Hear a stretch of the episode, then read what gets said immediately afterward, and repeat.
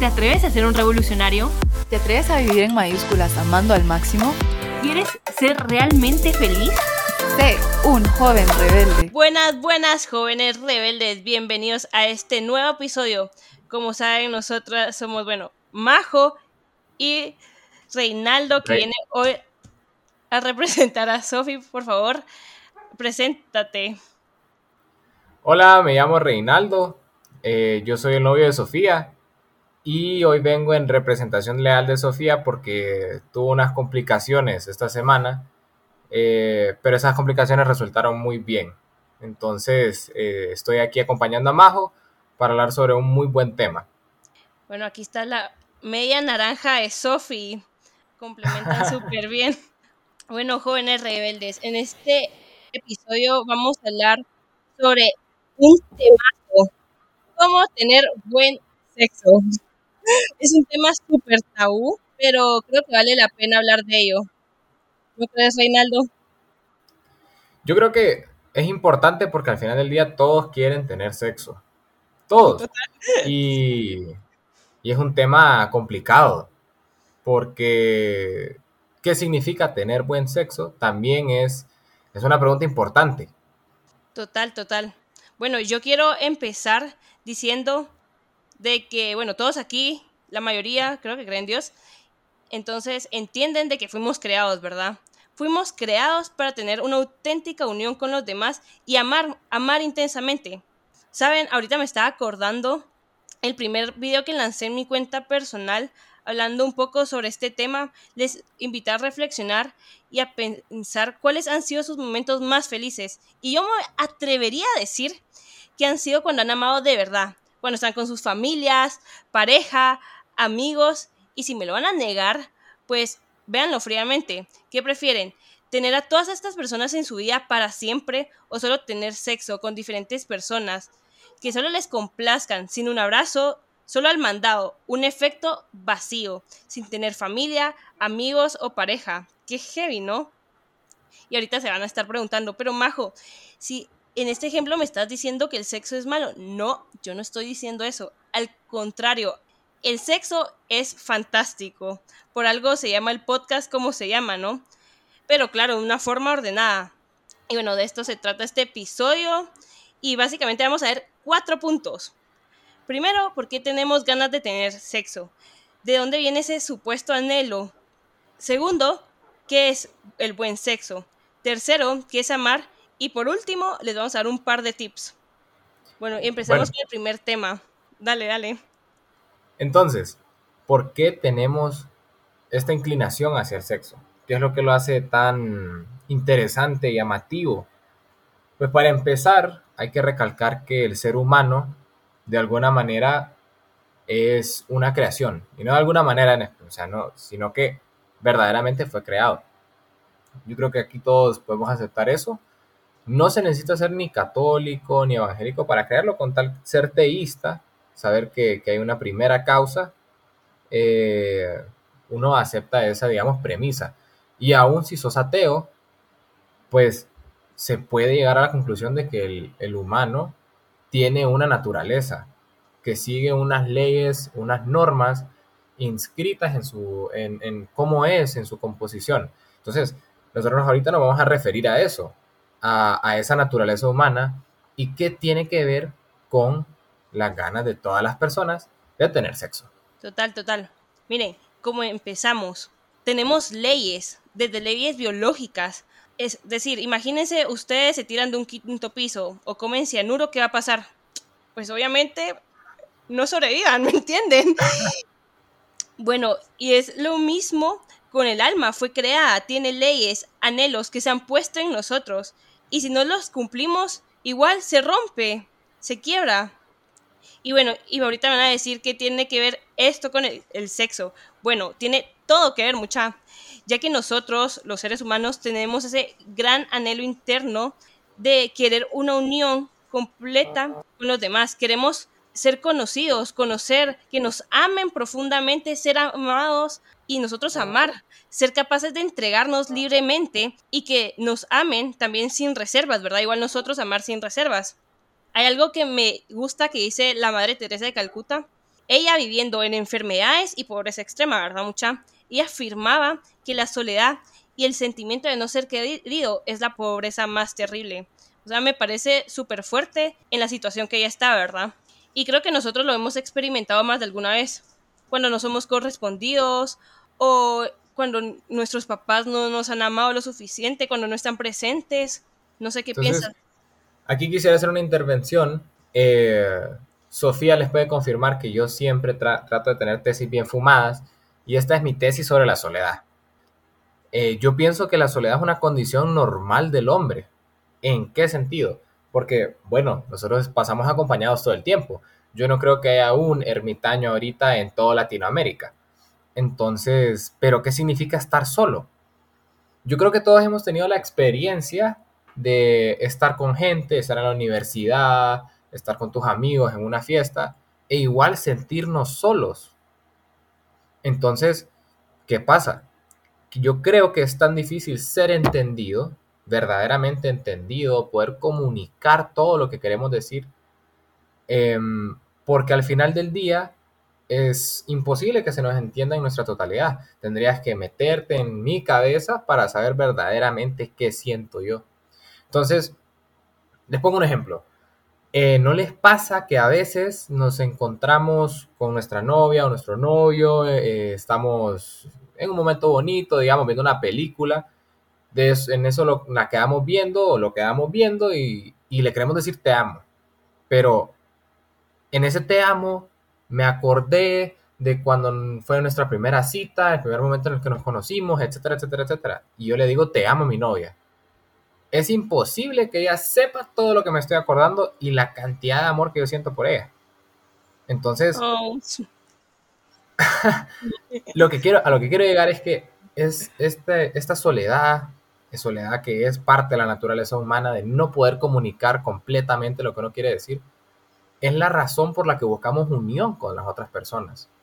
Y nuestra pareja, yo creo que es un conocimiento intuitivo que es un verdadero escape de esa soledad. Es poder encontrarnos con otra persona que va a vivir con nosotros para toda la vida y que verdaderamente hasta algún punto va a cerrar ese abismo entre las otras personas y solo con esa persona vamos a poder sentirnos no completamente solos. No sé qué diría vos, Majo. Totalmente de acuerdo. Ahorita estaba pensando cuando dijiste, bueno, solo la pareja y estaba pensando, bueno, ¿y los padres qué? Y al final, ellos también tienen como esa unión, no perfecta, porque obviamente no tienen una conexión totalmente con Dios aquí en la tierra, ¿verdad? Pero e, e, esa es como su vocación, es lo que buscan aquí en la tierra. Entonces, creo que esas son las dos maneras que uno se puede entregar totalmente, ¿verdad? A la pareja y a Dios. Bueno, entonces, sigamos con este tema de la unión, Majo. ¿Cómo, ¿cómo le llamarías esto de estas ganas de unión con otra persona? Mira, estas ganas se llaman anhelos de comunión, ese es el nombre técnico, ¿no? Y como dijimos anteriormente, estos anhelos en nosotros ya están puestos, o sea, nacimos con ellos. Repito, o sea, queremos una unión profunda. Y entonces, ¿qué pasa? Solo nos sentimos completo cuando nos entregamos enteramente y recibimos enteramente al otro. Ahí es donde entra el sexo, chicos. La parte que es que han estado esperando. A lo que vinimos. Sí, así es. Dejémonos de cosas. Ahora viene lo bueno. Sí, sí. Pero empecemos poco a poco. Miren, nuestra parte biológica expresa esa necesidad y creo que aquí todos lo han experimentado. Pero no solamente con el sexo. ¿Saben que a los niños desarrollan un estado conocido como falta de crecimiento cuando hay un rechazo de parte de los papás al no recibir amor, un rechazo de alimento o no sé si han escuchado eh, lo de los abrazos por 8 segundos, que son supuestamente sanadores. Es más, yo lo he experimentado mucho, o sea, abrazo a mi papá, a mi mamá 8 segundos y les juro que funciona, me sana de algún modo. Te lo prometo y me da mucha energía. No digamos el sexo ordenadamente, es otro nivel. Bueno, porque el sexo crea mucho placer. ¿Qué significado tiene por detrás? Para que haya sido creado de tal manera, ¿no, mucha? En la teología del cuerpo se afirma que nuestro cuerpo, al igual que el alma, tiene una necesidad específica de comunión, de unión, como mencionamos ya anteriormente. de modo que nuestra propia naturaleza humana puede orientarnos hacia la comunión celestial a la que estamos destinados. Entonces, ¿qué es el buen sexo? Aquí va nuestro segundo punto. Y la verdad que ya lo resumí un poco anteriormente. Pero ¿a qué me refería con esto? O sea, suena muy técnico, la verdad, un poco. Y es que me parece súper fuerte o sea, otro nivel totalmente. Porque ese deseo que tenemos de entregarnos al otro, lo que representa el sexo cuando nos entregamos de manera correcta a la persona, es un signo de anhelo del corazón de Dios de hacerse uno con nosotros. Aquí, aquí te puedo te puedo interrumpir más. Sí, sí, dale, dale. Esta idea del uno es una idea viejísima. No vamos a meternos a hablar sobre Aristóteles, ¿verdad? Sobre este tema, pero es una idea muy importante entender por qué el uno es tan importante, hacerse uno. Y lo explicaría de tal manera que, sea, digamos, bien gráfica. Imaginémonos un rompecabezas. En sociedad, digamos, las relaciones eh, interpersonales con Dios, etcétera, son muchas. Y somos como un rompecabezas, cada uno somos piezas. ¿Y cuándo es más bello el rompecabezas? Cuando está separado o cuando es uno. Hay, digamos, una belleza en el uno, en la armonía, en la unión. Por tanto, ahorita Majo va a decir por cómo es que Dios quiere hacerse uno con nosotros. Obviamente Dios no tiene sexo, ¿verdad? Porque no tiene cuerpo, pero es nupcial, en el sentido de que desea una unión amorosa con nosotros. Anhela darse plenamente a nosotros. Bueno, en la cruz lo representó mucho, o sea, un dios, hacerse hombre, o sea, todo eso es un blow mind total, o sea, siempre que me acuerdo de eso es como otro nivel. Y bueno, y quiere que nosotros nos entreguemos de esa manera también, ¿verdad? Y bueno, Jesús se entregó libre, total, fiel y fecundamente a la humanidad, bueno, como les dije, en el acto supremo de amor desinteresado cuando vino aquí en la tierra y estuvo en la cruz, ¿verdad? Bueno, entonces, ¿cómo tenemos buen sexo? Pues ordenándolo, y amando al máximo. Y siguiendo los ejemplos de Jesús, ¿no? Amando a nuestra pareja libre, total, fiel y fecundamente. Y es que vuelvo a repetir mucha, o sea, el sexo ordenado es otro nivel. Ya que cuando un hombre y una mujer se donan el uno al otro en el matrimonio, se convierte un ícono de esa unión celestial. En otras palabras, el matrimonio, los esposos, se convierten en un signo físico del amor libre, total, fiel y fecundo, ¿no? Que Dios nos tiene. Para que no se les olvide, libre, total, fiel y fecundo. Total, súper importante. Quiero agregar también, naturalmente no todo el mundo se casa, pero igual el cuerpo de cualquier ser humano, casado o no, habla de esta naturaleza nupcial, ¿verdad? Mucha es decir, toda persona ha sido creada por Dios para entregarse libremente a los demás a través de actos de amor y servicios generosos. Y bueno, ¿qué pasa cuando tenemos mal sexo o sexo desordenado? En otras palabras, lujuria. Juan Pablo II tenía razón cuando decía que lo contrario del amor no es el odio, mucha, sino el uso. ¿A quién aquí le gusta que lo usen? Nadie, estoy segura. Definitivamente esto es una distorsión de lo que más anhela nuestro corazón. El diablo nos pone todo bonito, ¿no?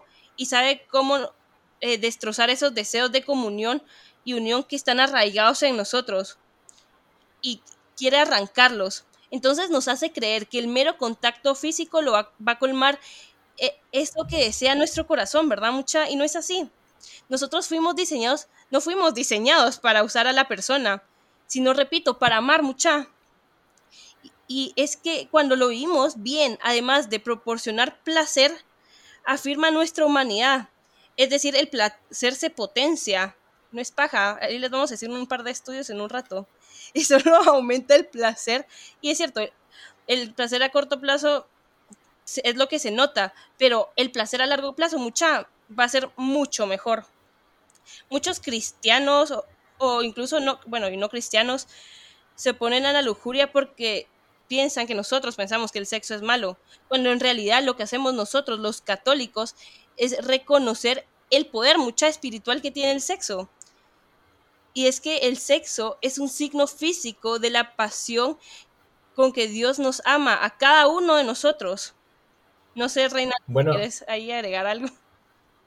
Fíjate que a mí, con esta idea de la que hablaste sobre el placer, o sea, nosotros reconocemos que, que hay un bien en el placer, que el placer es un bien. Por ejemplo, cuando a mí me encanta comer los quesos que vienen empaquetados en cuadritos. ¿Y por qué me los como? Porque me produce placer. Yo puedo llegar a mi casa solo a llegar a comerme un pedacito de queso, que no es nada malo, cuando es ordenadamente. Ese es el punto más importante. Y yo creo que, creo que aquí hay una idea interesante sobre la cual podemos hablar, sobre este tema del placer y las esencias de las cosas. O sea, que hablamos de que el sexo tiene una esencia unitiva. Hay una idea de un filósofo que se llama Zizek, espero haberlo pronunciado bien, que me gusta bastante. En el mundo en el que vivimos, parece que queremos las cosas sin la esencia de las cosas. Les voy a dar ejemplos. Queremos carne sin carne. Por ejemplo, hay carne vegana. Cada quien puede comprar la carne que quiera. Pero lo digo, lo que digo es que en el mercado se venden estas cosas. Coca sin coca. O sea, coca sabor ligero. Que además de ser horrible, no es coca verdaderamente. Dulces sin azúcar. Claro, hay personas diabéticas que tienen la excusa de que no se puede, que no pueden comer dulces con azúcar. Y sin embargo, si tuviésemos la virtud de poder ordenar bien nuestro apetito, digamos, alimenticio, podríamos comernos un dulce cada tres dulces a la semana, etc. Lo importante aquí es que queremos las cosas sin la esencia de las cosas. Y por eso queremos sexo sin sexo. Así como la coca sin coca, la carne sin carne y el dulce sin dulce, queremos sexo sin sexo. ¿Por qué? Porque la sustancia del sexo, o sea, su esencia, es verdaderamente unitiva, es profundamente unitiva.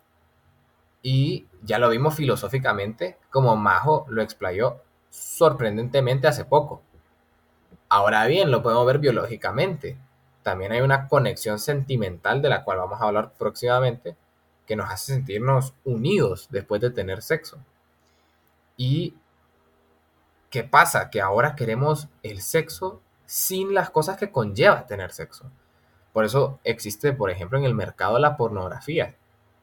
Queremos el sexo o el placer sexual sin su verdadero, digamos, proceso. Y esto socava al hombre en soledad. El hombre me refiero a hombres y mujeres porque es un tema universal, ¿verdad? Porque al final del día estamos teniendo sexo, entre comillas, solos, cuando el sexo es de dos. Además, queremos sexo con personas X. Queremos sexo por tener sexo. Entonces le quitamos, desligamos, desnaturalizamos el sexo de, de, de eso tan importante que es el esfuerzo de tener que enamorar a alguien, la unión, la paciencia, el, el, los detalles. Y al final del día, esto es una ilusión banal. Le voy a poner un ejemplo de por qué el sexo sin sexo es una ilusión. Digamos que nunca han visto la nieve. Por ejemplo, Sophie nunca ha visto la nieve. Entonces, ¿qué pasa? Si yo le ofrezco a Sophie, hey, ¿querés ver la nieve en verdad? ¿O querés ver una foto de la nieve? ¿Qué le gustaría? Yo estoy seguro que Sofía se iría a tirar ahorita a un montículo de nieve. No a la fotografía de la nieve, pues fotografías se pueden buscar un montón. Pero no la cosa en sí misma, no la cosa verdadera, la experiencia humana de, de eh, la nieve. En este caso, también es lo mismo con el sexo. Quieren tener sexo de verdad, sexo unitivo, sexo amoroso, sexo con ilusión, con anhelo, o sexo sin sexo. Esa es la pregunta, en verdad. Entonces, yo creo que, Majo, aquí hay unas cosas importantes que podríamos tocar además sobre esto que son estudios, para, para la gente que le gustan los números, para la gente que le gusta lo científico. Yo creo que, creo que podemos empezar. Me habías hablado de una investigación de la Universidad de Virginia. Sí, sí, para los que aún no nos creen, aquí cabal en esta universidad descubrieron que los matrimonios que han tenido varias parejas sexuales antes de casarse presentan menor satisfacción conyugal, ¿verdad? Que quienes han tenido pocas relaciones o han llegado vírgenes al matrimonio. O sea, imagínense qué fuerte. O sea, ya hay estudios donde dice, si llegaste virgen al matrimonio y no tuviste sexo antes de casarte, pues bueno, tenés mejor sexo. O sea, y esto fue de una universidad de Virginia y el estudio fue por Rhodes y Stanley en el 2014 si lo quieren buscar. Bueno, igual hay otro estudio de la Universidad Estatal de California publicado en el Journal of Sex Research donde demuestra que las personas con relaciones sexuales ocasionales ofrecen un sentimiento de bienestar menor e índices más elevados de ansiedad y depresión. Qué fuerte, ¿no, no, ¿no crees? Sí, y, yo sinceramente no veo que haya un sesgo en, estas, en estos estudios porque hablemos lo que es. Estados Unidos es la patria de la libertad. Sí, sí. Entonces, probablemente estas personas que hicieron los estudios, tampoco, estadísticamente hablando, no creo que hayan tenido parejas sexuales, eh, muy pocas parejas sexuales antes del matrimonio. Estados Unidos es Estados Unidos. Entonces no podemos tapar el sol con un dedo. Por tanto, no creo que esté sesgado. Y yo quiero aquí hablar además más cosas, digamos, científicas, biológicas, que es el tema de la oxitocina. Bien, ¿qué pasa cuando tenemos sexo? Los dos, el hombre y la mujer, producen oxitocina, que crea este sentido unitivo, sentido de dependencia del, del uno del otro, y eso hace que la unión que claro, de algo desordenado pueden hacer algo ordenado, digamos, la unión de, una pareja, em, se haga más grande. Y sin embargo, aquí hay un problema. Hay un riesgo más alto para las mujeres que los hombres.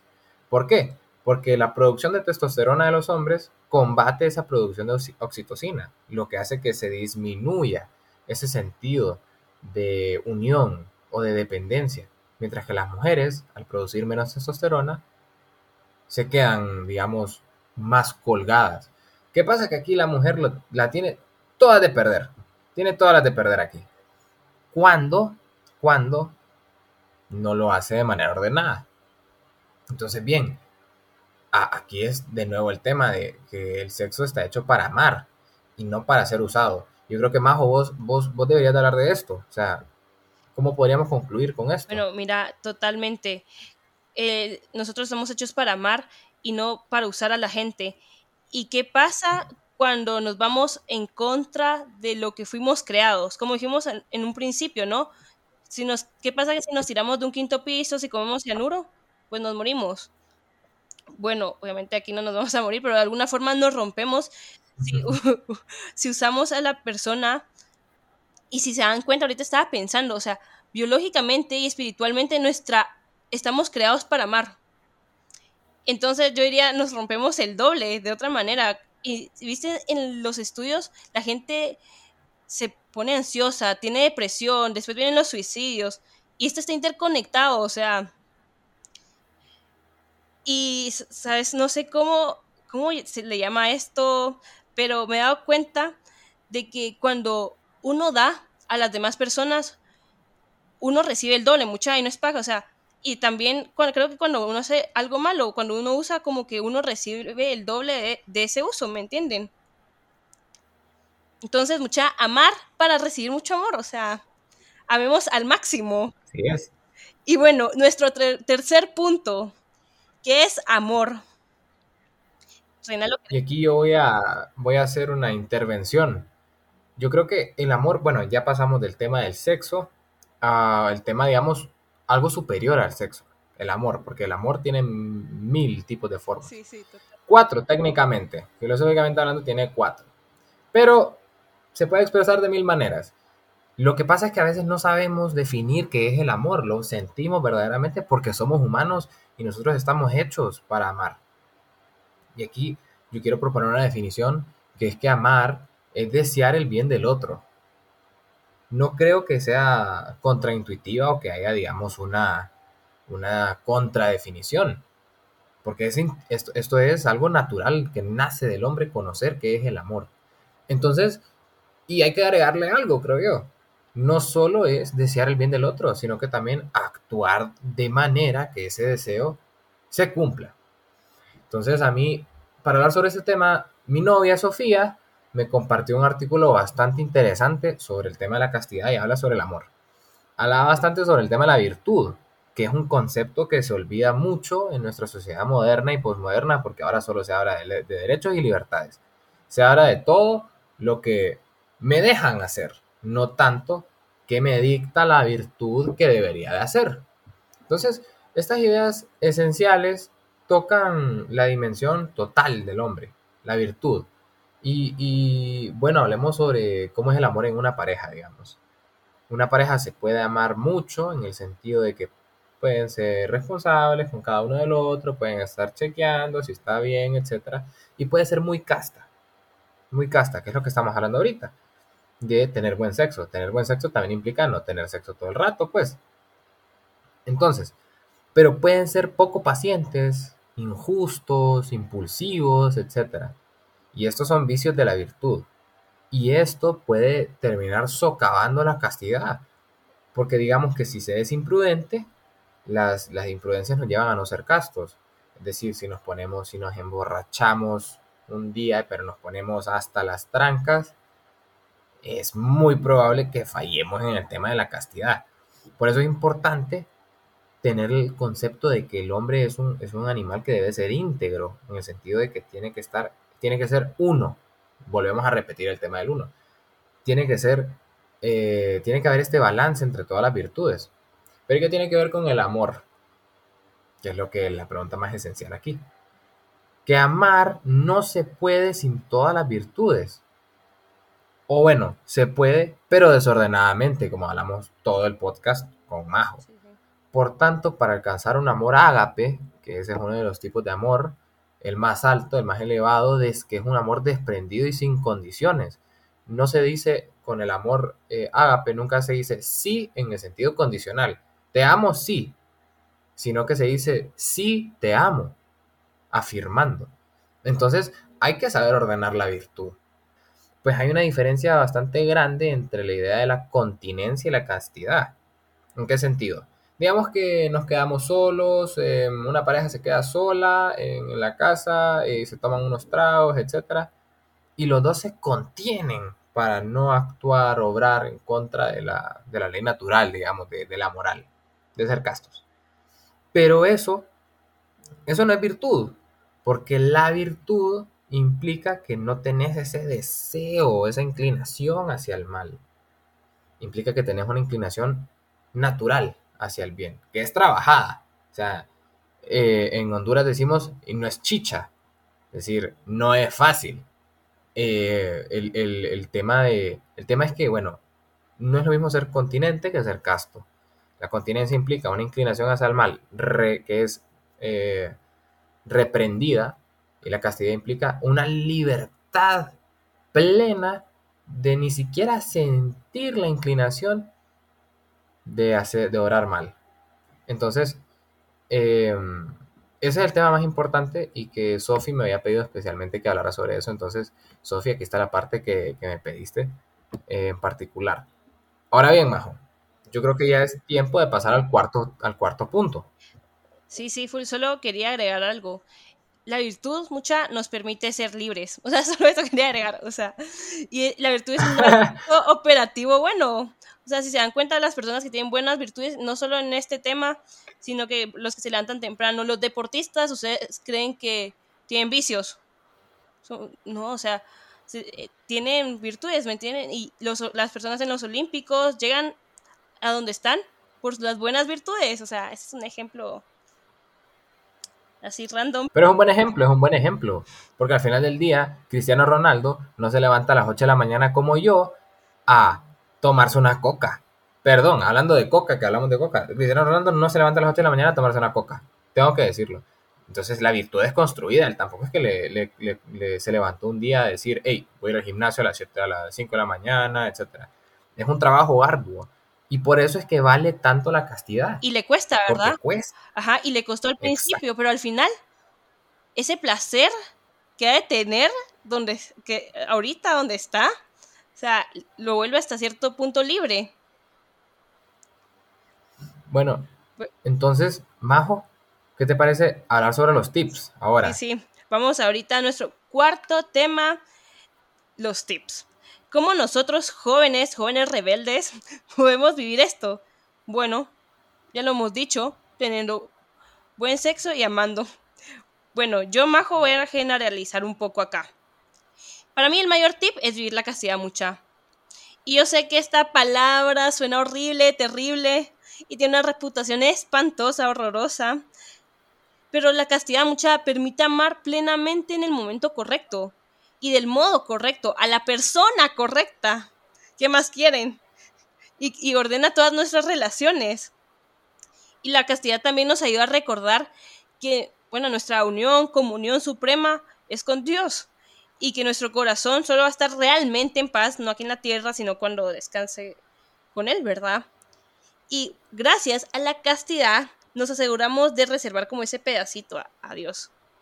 No sé, Reinaldo, si quieres agregar algo más. Bueno, yo voy a agregar unos tips un poco más, digamos, eh, que se puede así, prácticos. Em, yo les diría a los chavos, específicamente, porque hablo de mi experiencia, que, que los hombres tienen un montón de desventajas frente a las mujeres. ¿En qué sentido? Somos débiles. Yo les puedo apostar lo que quieran a que un hombre le cuesta más vivir la castidad que una mujer. Por la manera en que nuestros cuerpos, nuestra, psico- nuestra psique, o sea, nuestro, nuestro dimensión psicológica está hecha. Entonces, sean prudentes, sean prudentes. Y, y no hay ni que decir mucho. Cada quien ya sabe en qué momento se siente más tentado, en qué situaciones se siente más tentado. No beban mucho, que habitualmente son los hombres los que bebemos más. No beban mucho, no se pongan en ocasión de, de- faltar a la castidad. Y em, eso más que todo soltero, soltero. Y, em, y además, cuando se es casto, digamos, o sea, no vamos a, un- vamos a una fiesta y, y tenemos la decisión de no, de no tener que besarnos con cada mujer a la que, la que uno ve, se hacen buenas amistades. Y las chavas respetan mucho eso, porque te ven diferente. Y así se encuentran buenas novias también. Bien, ahora como novios, ¿qué, qué- qué les podría decir?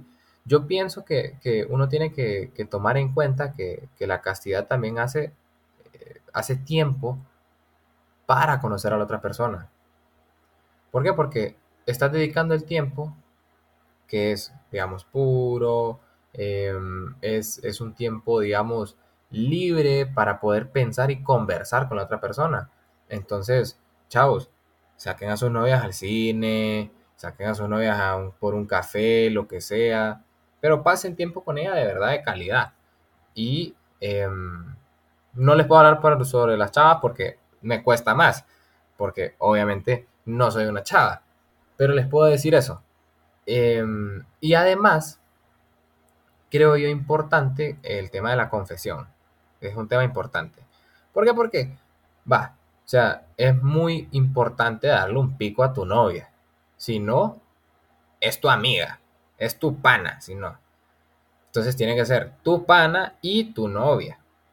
Porque, o sea, si no, está complicado poder, ese acto, el beso es un acto unitivo también. Entonces, va, por favor, piquen a sus novias y que se sientan bonitas y- y deseadas, digamos, amadas. Y en ese, ah, que te va a dar un pico, que no sé qué, se pueden pasar. Eso, va- eso es normal. Entonces, recurran habitualmente a la confesión, aunque sea por cosas, digamos, vicios de la virtud mínimos. ¿Por qué? Porque el tema de estar en comunión con Dios te ayuda, la gracia verdaderamente es eficaz y te ayuda a no pecar. Y también pónganle pecho, porque no es fácil, Sí. no es fácil y es un trabajo de dos, eso hay que hablarlo. Y son conversaciones incómodas, porque es un tema tabú, incluso para, eh, para los novios. ¿Por qué? Porque da pena, que no sé qué, que no sé cuánto. Bueno, la pena se les va a ir quitando con el tiempo. ¿Por qué? Porque si se aman en verdad, se quieren cuidar. Entonces, yo creo que con eso, Majo, es suficiente como para encaminar a la gente para que vaya a probar un poco, que le dé una probadita a la castidad. Bueno, una semanita para ver ¿qué tal se sienten? Dos semanas, un mes, toda la vida tal vez. Entonces, esa es mi recomendación personal, por lo menos. Entonces, em, con eso creo yo, Majo, que sería todo. Sí, sí, para cerrar, ya sean revolucionarios. Eh, si uno ha caído en esto, pues bueno, somos seres humanos y nosotros estamos aquí para levantarnos y siempre, o sea, nos caemos, nos levantamos, pasa. Me imagino que más en esta lucha, ¿verdad? No, no es fácil. Bueno, ninguna lucha es fácil. Y, y dejemos de conformarnos con vínculos, con solo ilusiones. ¿Algo más que quieras agregar para cerrar? Fíjate que me acabo de acordar el tema de la pornografía. Yo te diría que es que como gracias a Dios no pienso en eso todo el rato, hasta ahorita me acordé. Entonces, eh, yo creo que para chavas, no lo puedo decir, pero para chavos, si ustedes tienen un problema con eso, porque miren, es normal que en esta sociedad en la que vivimos, los desde niños hayamos visto algo que no deberíamos haber visto. ¿Por qué? Porque aquí no nos vamos a andar con pajas. Desde chiquitos estamos inmersos en un mundo hipersexualizado, especialmente los hombres. Entonces, si tienen un problema con la pornografía o eh, simplemente, mejor, mejor dicho, eso, si tienen un problema, busquen ayuda. ¿En qué sentido? Si es privado, si, si, sienten, si sienten que no lo pueden hablar porque también es un tema tabú, nadie quiere que sepan, siempre hay recursos en Internet. Siempre hay recursos en Internet y pónganle, porque esto es difícil, o sea, hay que meterle empeño y les va a servir mucho para mm, también reordenar su cerebro para no ver a todas las mujeres como un pedazo de carne, sino que como una persona, una, verdadera amiga, digamos, una verdadera novia. Em, entonces eso, eso en, en, general, creo que son los puntos más importantes y yo creo, Majo, que ya podemos cerrar. Te doy el honor ya dije todo lo que tenía que decir. ¿Quieres cerrar? Bueno, pues. Eh, puedo cerrar, sí. Yo realmente no sé si tiene alguna frase en específico vos y Sofi para cerrar, pero yo creo que puedo agregar que pensemos, estas son experiencias que han forjado mi lucha para satisfacer mi anhelo divino de comunión. Acepto mi pasado igual que aceptó la llamada de Dios a cambiar y a crecer. Esta es una frase que Majo eh, Majo propuso, digamos, para el final y me parece perfecta. Em, entonces, este, yo solo quiero agregar una frase de San Agustín, que es muy importante, que tal vez la parafraseo un poco mal, pero no existe Señor para ti y nuestra alma no estará en paz hasta descansar en ti. Entonces, si ustedes se sienten inquietos, si se sienten solos, si sienten que necesitan un vínculo, amen de verdad. Y los invito a que tengan sexo. Buen sexo. y seamos unos revolucionarios, amigos. Bueno, pues, espero les haya gustado. Majo, ha sido un gusto grabar este podcast con vos. Espero que Sofía nos pueda acompañar a la siguiente. Total, total. Un súper invitado, de verdad. Gracias por aceptar este tiempo. ya sabes, estoy a la orden. Buenísimo, buenísimo. Gracias nos vemos a la próxima. Bueno. Bye. Nos vemos.